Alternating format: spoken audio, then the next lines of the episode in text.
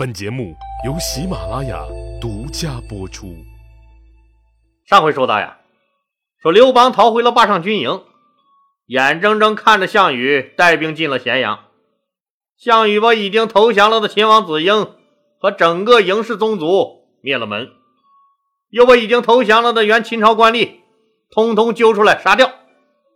杀红了眼的项羽，那没有约束士兵的杀戮行为，血腥屠杀。可就开始了，管他什么政府官员还是普通老百姓，什么好人坏人、男人女人、老人孩子，一律通通杀光，只弄得咸阳城里尸体堆积如山，血水流成了一条长河。项羽还把秦朝皇宫、国库、大臣们和老百姓家的珍宝财物，一车一车都拉回了他的军营，女人更是不能幸免。皇宫里和大臣家的女人抢完以后，老百姓家的姑娘也就跟着遭了殃了。除了杀人抢劫，项羽这哥们儿还指挥人到处放火，最后一把火点燃了人类文明史上的奇迹——雄伟壮丽、绵延三百多里的阿房宫。大火整整烧了三个月，才渐渐熄灭。看着项羽所做的这一切。躲在坝上军营看热闹的吃瓜群众刘邦，可是乐不可支，忍不住都笑出了猪叫声。你项羽把老百姓伤害的越深，老百姓越怀念我刘邦当初进咸阳时实行的宽松政策。你项羽啊，作的紧，死的快呀！阿房宫的大火是灭了，但老百姓心中的怒火可是越烧越旺了。你项羽杀害了二十万大秦帝国的降兵，他们都是有父母、妻子、儿女的，他们都恨不得生吃了你。现在又开始屠杀人民、抢劫财物和女人，再加上这把烧了三个月的大火，彻底毁灭了人民的希望。从此呀，这些老秦人开始怀念起了刘邦，都念叨着。说：“要是当初那个宽厚仁慈的长者刘邦能做他们的王，那该多好啊！”在后来项羽和刘邦大战中，这些人死心塌地的追随刘邦。就是后来刘邦被项羽打得抱头鼠窜的时候，那这里的老百姓也依然无怨无悔的用财富和生命支撑着他。当然了，在这一场屠杀抢劫的盛宴中，那也还是有几个清醒的人。比如说，项羽的干爹范增，他就几次想阻止项羽的抢劫、屠杀、蛮干行为，但他在鸿门宴上的怨气儿也还没消尽。话到嘴边一想，自己还是少扯淡吧。鸿门宴上苦口婆心，那甚至自己不惜亲自当恶人，就这么劝他项羽杀掉刘邦，他项羽也没听啊。你不想听，我还不想说了呢。范增就这样一路走，一路看，一路摇头，是一路当哑巴。范增心里也别扭，都是他妈教练员出身，那人家刘邦咋就这么得意张教练呢？那张良说啥，人家刘邦就听啥。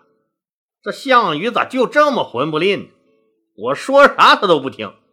行了，那我也懒得说了。当然了，上卿陈平也是想说话了，但想了想。还是算了吧，看你项羽也成不了什么大气候。反正自己对刘邦有恩，先观察观察形势再说。只要时机成熟，自己也就义无反顾的跳槽了。对项羽的错误，他陈平是心里明镜似的，就是不说。还有一个人，他和陈平的不说不同，这个人热情很高，是经常在项羽面前叨叨。时不时给项羽提个建议什么的。这个人的名字叫韩信。老李讲过，韩信最早是投项羽的叔叔项梁的。项梁被章邯围剿，那一仗是败得很惨呐，几乎是全军覆没了。而韩信却毫发未损。这老将军项梁都战死沙场了，你说韩信这个小卒却活得活蹦乱跳的，这不能不让人怀疑。这个韩信当年可能是当了逃兵了，那至少项羽认为他是个逃兵败将。哼，既然这样啊，那不杀你就不错了，还想在我面前耍大刀，滚一边玩去吧你！就是给你封个官，让你带兵打仗，我这楚军里那谁服你啊？所以啊，说韩信不遗余力的往上爬的结果就是，项羽终于封了他一个官做。项羽认为，那以这个韩信的资历和能耐来看，这个官已经是很可以了。但在韩信看来，那这简直就是一种侮辱。这是一个什么官呢？执戟郎，就是拿着长枪守卫宫门的官员。按现在的通俗说法。那就是保安队队长，他这个保安队队长是不甘寂寞呀，多次为项羽出谋划策，项羽是一概嗤之以鼻。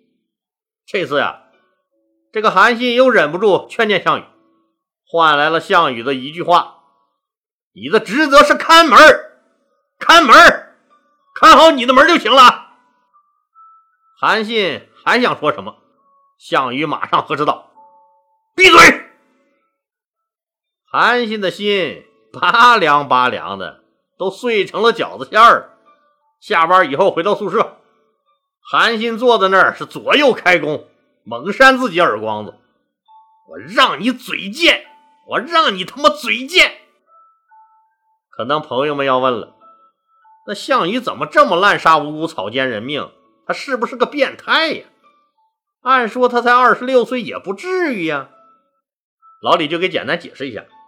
现在的人们不是经常说什么“思想支配行动，性格决定命运”吗？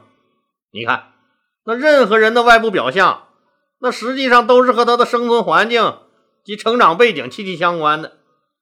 就说项羽的好杀滥杀，那肯定和他早年所经历的苦难，那和培植的仇恨，那有着极大的关系啊。那本来人家就是锦衣玉食的王公子弟，正当的过瘾呢。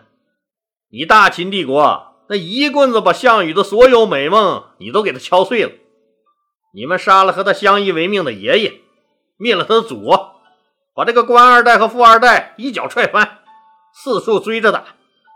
那好不容易稍稍稳定下来，你们又弄死了他的叔叔项梁，那可是他的全部依靠啊！让小小年纪的项羽，那过早承担起了恢复家园、重建国家的重担。项羽啊，他早已恨透了把他踩在脚底下的秦国人。看见哪个人都像是毁掉他家园、杀死他爷爷叔叔、毁掉他美好生活、杀千刀都不解恨的坏人。所以，这个项羽才这么残暴，这么嗜杀成性。咸阳城里是人人自危，那也有一部分人怕自己受害，千方百计要和项羽攀上关系。那各种溜须拍马、献宝献女人、歌功颂德的人也是来了一片。其中有一个叫吕马童的秦军将领，给项羽献上了一件宝物。那是什么宝物呢？是一匹马。据他吕马童说呀，说他这匹宝马叫做踏云乌骓，是专门从月之国取得的良种，精心饲养而成。这匹马登云踏雾。爬山涉水，如履平地，是难得的一匹好宝马呀！哦，你牵过来我看看。当吕马童把乌骓马牵到项羽面前时，这个见多识广的项羽还是一惊：这乌骓马太漂亮了，全身上下就像黑缎子一样，油光放亮，没有一丝的杂毛。可是四个马蹄子却白的像雪，就像穿了一双白色的战靴。这一黑一白搭配在这匹马身上，那是绝了。项羽大喜，就走过来牵这匹马。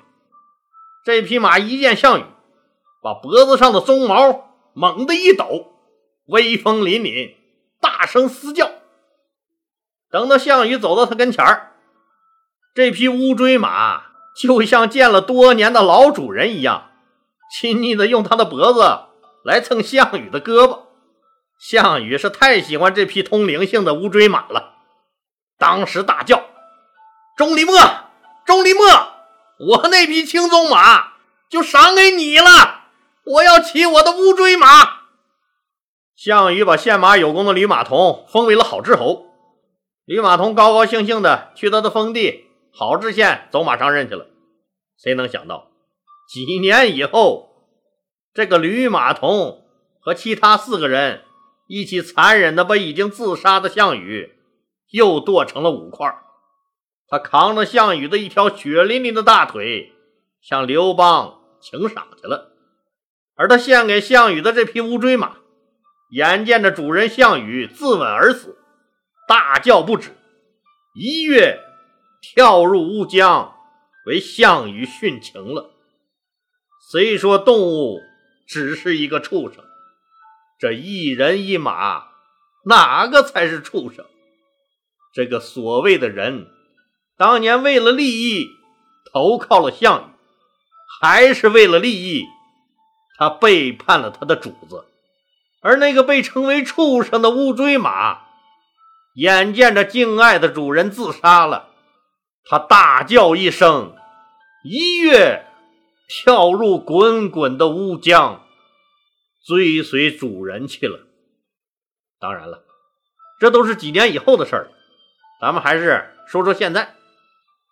当项羽搞完三光政策以后，咸阳城里已经是一片狼藉了。本来项羽就没打算在这儿咸阳长待，如果要是打算长期待在咸阳的话，那项羽肯定不会烧了阿房宫。就是自己看着膈应，他不愿住在那儿，那完全可以作为战利品展出，一年闹个几百万的门票，那还不跟玩似的？要不？咱们就分段把它租出去，让这些土豪们也尝尝住皇宫的滋味那肯定是个好买卖。那钱那还不是哗哗的往里进呢？项羽的想法呢，自然是回家乡去，要回到他的老根据地彭城。彭城是哪儿啊？哎，我说过，就是现在的江苏省徐州市。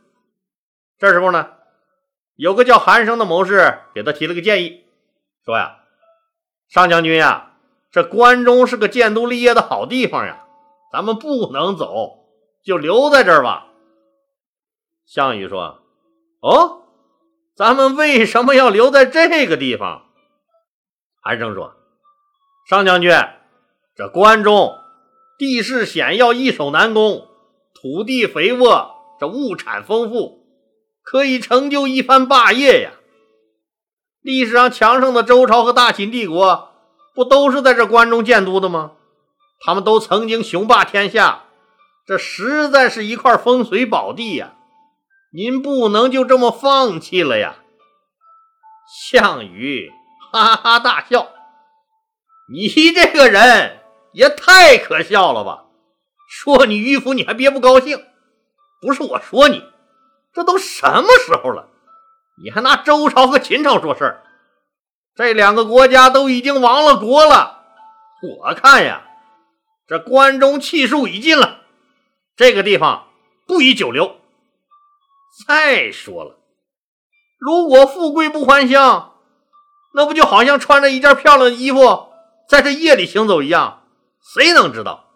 谁能看得见我项羽取得这么大的成就？功成名就以后，我得荣归故里。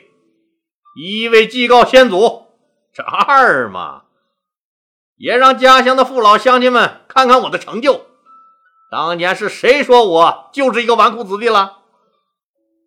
韩生一听，马上就晕菜了。这哪跟哪儿啊？这哪像是一个纵横四海、以天下为己任的霸王所应该说的话呀？这跟一个在外杀人越货的强盗有什么区别？韩生实在是无法忍受项羽的幼稚可笑和愚蠢无知，他脑袋一热，低头嘟囔了一句：“人都说楚国人暴躁，那脾气啊，就像是一只猴子戴了一顶帽子一样，看着是个人样，实际就是一冒充人模样的畜生。这当然是一句骂人的话，而且很明显，骂项羽不是人，就是一只没进化好的臭猴子。”项羽很是生气，后果不用想，也是很严重。你他妈敢骂我猴子呀？看老子能把你整成什么样！就让人说当众架起一口大锅，放了满满一大锅水。当水咕嘟咕嘟烧开以后，项羽亲自举起寒生扔了进去，一会儿就煮成了一大锅人肉汤了。看到这种情况，大家更不敢说话了。虽然项羽定下来要回老家彭城，但是彭城那儿还有他们楚国名义上的国王楚怀王在那儿呢。这时候的项羽，你就是再牛逼，他也不过是楚怀王帐下的上将军而已，这也是个棘手的问题。自己要是回去，那怎么安排这个楚怀王？还有一个迫切的问题，也是急需解决的。那其他和自己一起闹革命的五国诸侯，那怎么封赏他们？这些家伙可都是伸着脖子等着领赏呢。项羽和范增商量了起来。项羽认为，虽然楚怀王颁布的那谁先入关中，谁就是关中王那个怀王之约已经成为了天下共识，但是管他什么约定不约定呢？现在我的实力最强，我的贡献也最大。这五国诸侯也都是听我的，咱们直接绕过什么狗屁楚怀王，我直接按照我的意愿分封他们得了。老干爹范增说：“这名义上啊，他楚怀王还是咱们的老大，要是不假装请示他一下，就私自封了一些人当王，恐怕难以服众啊。”那楚怀王是咱们项家立的，他应该感激咱们项家才对。这次灭了暴秦，上将军，你又是首功，我想怎么样来分封，这楚怀王一定会听从上将军你的建议的。现在呀，不如让人去请示一下这个楚怀王，让他同意这封赏之事由上将军您根据功劳大小来决定，而不再遵从他当年定的怀王之约了。这样啊，就能测试出楚怀王对咱们的真实态度了。他要是同意了更好，我们就名正言顺了。他要是给脸不要脸，坚持他的什么怀王之约，坚持让刘邦当这个关中王，我看，项羽啊，就让人快马加鞭赶往彭城。去请示楚怀王。好了，今天就说到这儿吧，谢谢大家。